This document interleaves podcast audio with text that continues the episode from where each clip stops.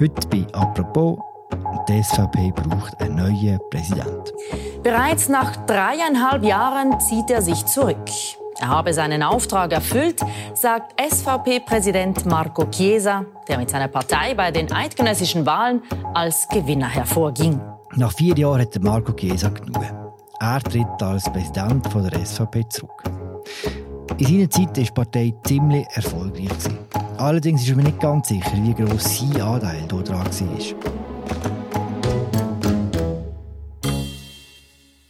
Jetzt sucht die grösste Partei der Schweiz einen neuen Chef. Die interessante Frage dabei, spielt es überhaupt eine Rolle, wer das ist? Das besprechen wir heute in der neuen Folge von «Apropos» im täglichen Podcast vom «Tagesanzeiger» und der Redaktion der Media. Und zwar machen wir das mit dem Bundeshausredakteur Markus Häfliger. Ich heiße Philipp Loser. Hoi Markus. Hoi Philipp, gutes Neues. Danke gleichfalls. Zum Beispiel, ich äh, bin äh, äh, vor zwei Tagen noch einmal nach Chiasso gefahren. Und, äh, mit, und das wird ein, ein Chaos, in, ein Asylchaos geben. Wir haben schon heute ein Asylchaos. Marco Chiesa lascia la presidenza nazionale dell'UDC dopo quattro anni e la vittoria alle federali dello scorso ottobre. Un annuncio Wir fangen mit einem Thema aus dem alten Jahr an, und zwar mit dem Marco Chiesa. Er hat genug. Wie tut er seinen Rücktritt begründen? Er ist das gefragt worden in dem Interview von der CH Media Zeitungen, wo er quasi die Nachricht, dass er zurücktritt in der Deutschschweiz bekannt gegeben hat durch das Interview. Und zur Begründung hat er wörtlich gesagt, vor allem wegen meiner Frau, sie wünscht, dass ich aufhöre. Zitat Ende. Und du hast das geglaubt? Ähm, ja.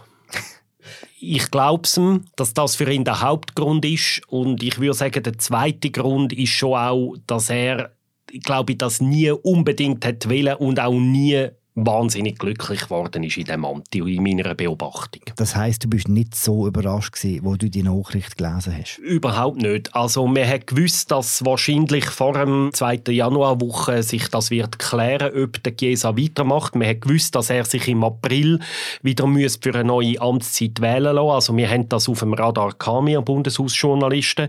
Ich habe auch in der letzten Sessionswoche schon Gespräche geführt äh, mit Leuten aus der SVP und man hat dort nicht wie, entweder haben sie es noch nicht gesagt oder sie haben es noch nicht gewusst über Antritt, aber es ist völlig klar gewesen, dass sich wahrscheinlich der Chiesa vor dem 2. Januar-Wochenende fast muss entscheiden, warum das 2. Januar-Wochenende, weil dann findet die traditionelle SVP-Kadertagung in Bad Horn statt. Das ist so ein Traditionsanlass von der SVP-Spitze und es ist wie klar gewesen, wenn man will einen Ersatz suchen, die Nachfolge aufgleisen, muss man es etwa dann wissen, oder? Und er ist jetzt quasi recht pünktlich auf das in der Altjahreswoche hat er seinen Rücktritt bekannt gegeben.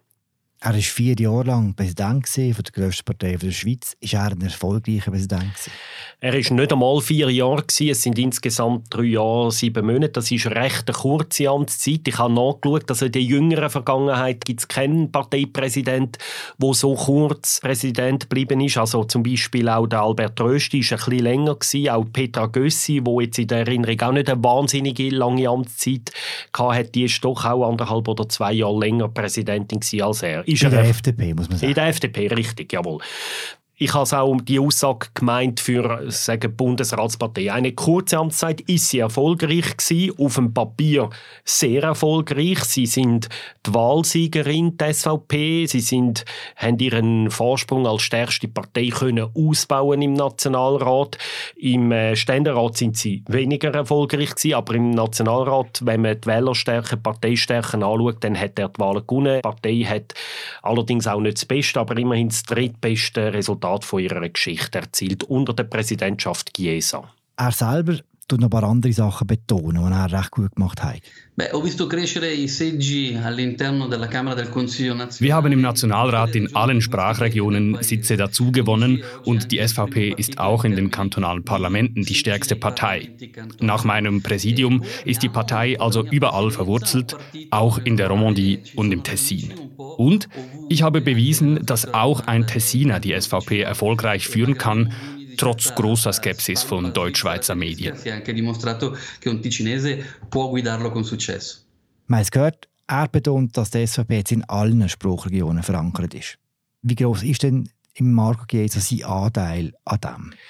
Nach seinem Rücktritt ist ja der Tenor in den Medien, egal von welcher Couleur, einhellig gewesen. Der Chiesa ist in der Deutschschweiz nicht wirklich präsent gewesen. Man hat ihn kennt, viel mehr nicht. Er ist kaum einmal in eine oder selten in eine Arena gegangen. Er ist auch sonst in den Medien nicht sehr präsent gewesen. Hätten ihn auch nicht als Führungsperson wahrgenommen. Das ist der einhellige Tenor gewesen. Und ein Journalist hat kommentiert, er ist gar nie der Chef eigentlich von dieser Partei. Die Kritik ist aus meiner Sicht zweifellos richtig. Es hängt nicht nur, aber auch damit zusammen, dass er auf Deutsch ein bisschen Mühe hatte obwohl man müssen fairerweise schon auch immer sagen, seine Muttersprache ist Italienisch, seine zweitbeste Sprache ist Französisch und die dritte Sprache ist Deutsch und man muss fairerweise schon anerkennen, dass er die Sprache immer noch relativ gut spricht, aber halt wirklich nicht genug gut, um in einer Arena bestehen gegen rhetorisch beschlagene Gegner. Darum hat die Partei, je länger dass er Präsident geblieben ist, auch andere Leute geschickt, Thomas Eschi, Marcel Dettling und so weiter, haben sie dann eher ab Front geschickt. Aber in der Westschweiz ist das anders gewesen. Der Chiesa ist recht viel in den Westschweizer Medien auftreten. Er hat sich dort auch deutlich besser gemetzelt auf Französisch als auf Deutsch.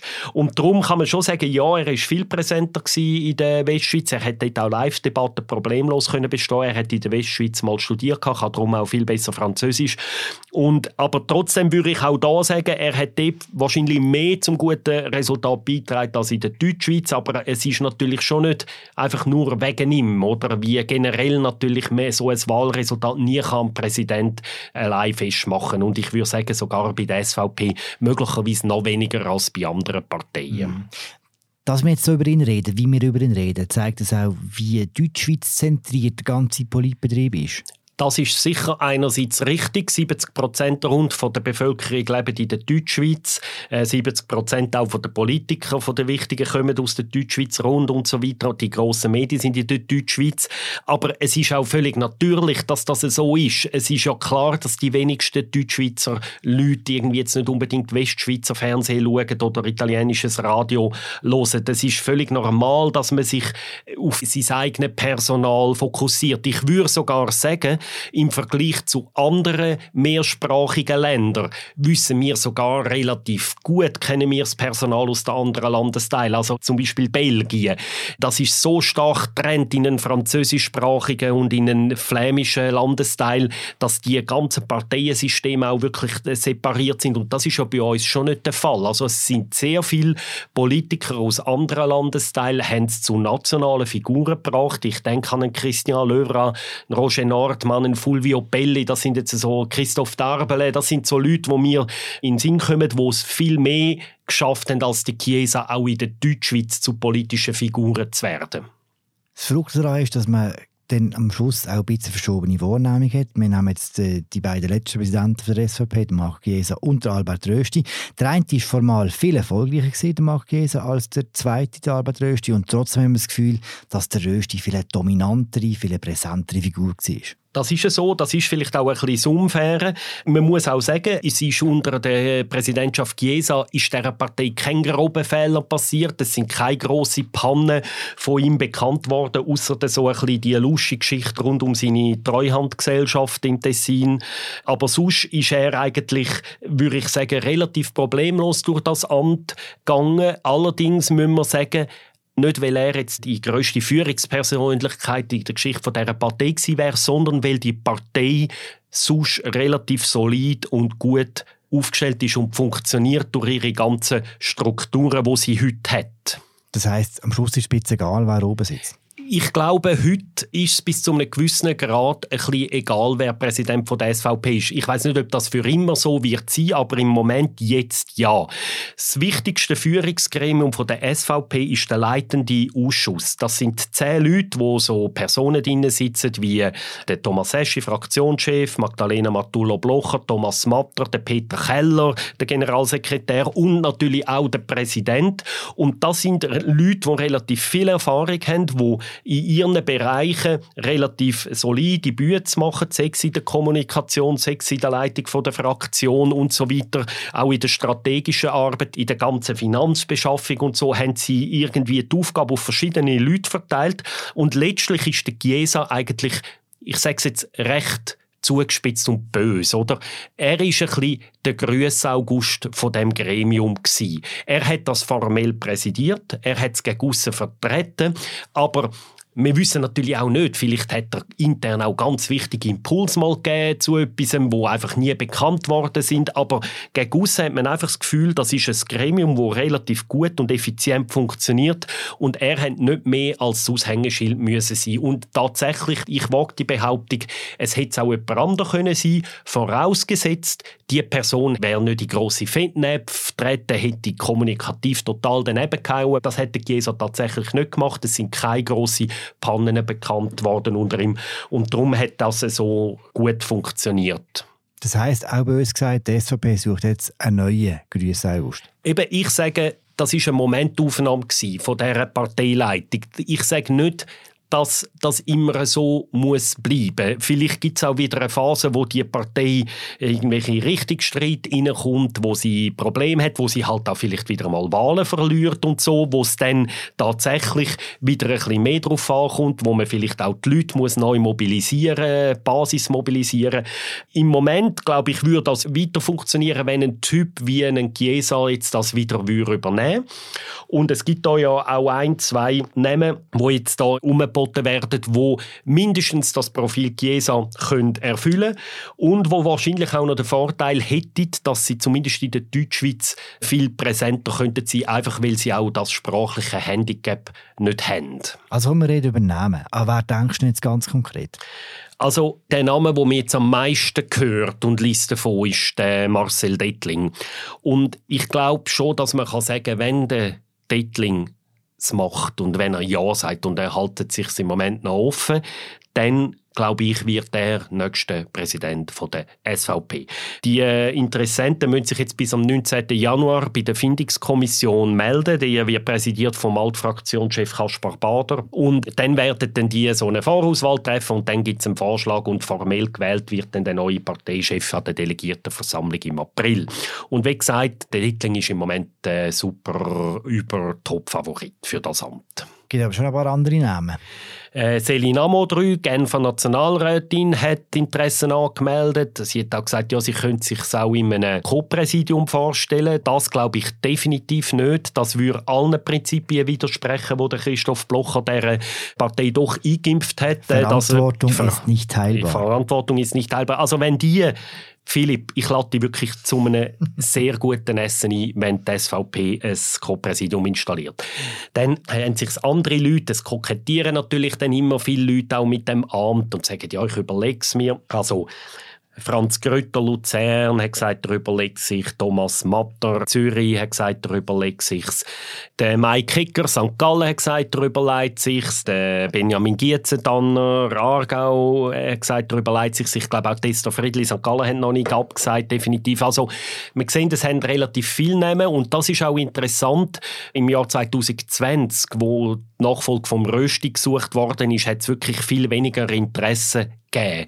Und vielleicht kann man das schon auch ein bisschen so lesen, dass die Partei tatsächlich heute auch personell breiter aufgestellt ist, als sie das noch vor wenigen Jahren war. Es hat unter den Leuten, die ich jetzt aufgezählt habe, ich würde jetzt nicht sagen, jeder von denen kann es, aber es sind mindestens zwei oder drei darunter, wo man sich mindestens vorstellen kann, dass sie das Amt würden übernehmen Und vor drei Jahren, also im 2020 oder dreieinhalb Jahren, haben sie ja wirklich einfach schlicht niemand gefunden und am Schluss hat man dann den Marco Chiesa wirklich bekniet. Und ich meine, niemand, niemand außerhalb der Partei hätte Herr Chiesa auch nur eine Sekunde auf seinem Radar gehabt, bevor er dann wirklich mal gesagt hat, jetzt wird er der neue Präsident werden. Und das ist das mal wirklich ein bisschen anders. Das finde ich interessant. Nur noch eine Klammern. Du hast zwar Celine Amadou erwähnt, aber ganz grundsätzlich kann man glaube schon sagen, dass die Frauenfrage jetzt bei dieser Präsidiumswahl keine große Rolle spielt sie spielt ja bei der SVP eigentlich nie eine Rolle. Auch bei Bundesratskandidaturen, Parteipräsidium. Ich glaube, es ist auch nicht ausgeschlossen in der SVP, dass einmal eine Frau in so ein Amt kommt. Es ist nicht der Punkt, dass sie keine Frauen per Definition wollen. Das ist für sie einfach schlicht kein Kriterium. Und weil es einfach viel weniger Frauen hat in dieser Partei als in jeder anderen grossen Partei, ist wie auch die Wahrscheinlichkeit einfach deutlich kleiner, dass es eine Frau wird. Ich würde das ein bisschen so erklären. Eben die Wahrscheinlichkeit, dass es ein Mann wird, ist viel grösser und die Wahrscheinlichkeit, dass der Marcel Dettling wird, ist am grössten. Er hat sich vor vier Jahren schon überlegt, hat damals aber abgesagt. Was ist heute anders? Also er hat auch wegen der Frau abgesagt, oder? Vor vier Jahren oder dreieinhalb. Also das hat er hier auch so gesagt. Also er sagt selber, wenn man mit ihm redet, Jetzt über Neujahr nehmen wir uns die Zeit als Familie, auch betrieblich. Ob das funktionieren würde, ja oder nein, das werden wir jetzt die Auslegeordnung machen. Also unter anderem sagt er, Kinder sind ein bisschen älter. Das ist allerdings nicht das erste Argument, das er bringt. Seine Kinder sind jetzt Teenager. Damals sind es, glaube ich, 10 und 11 gewesen.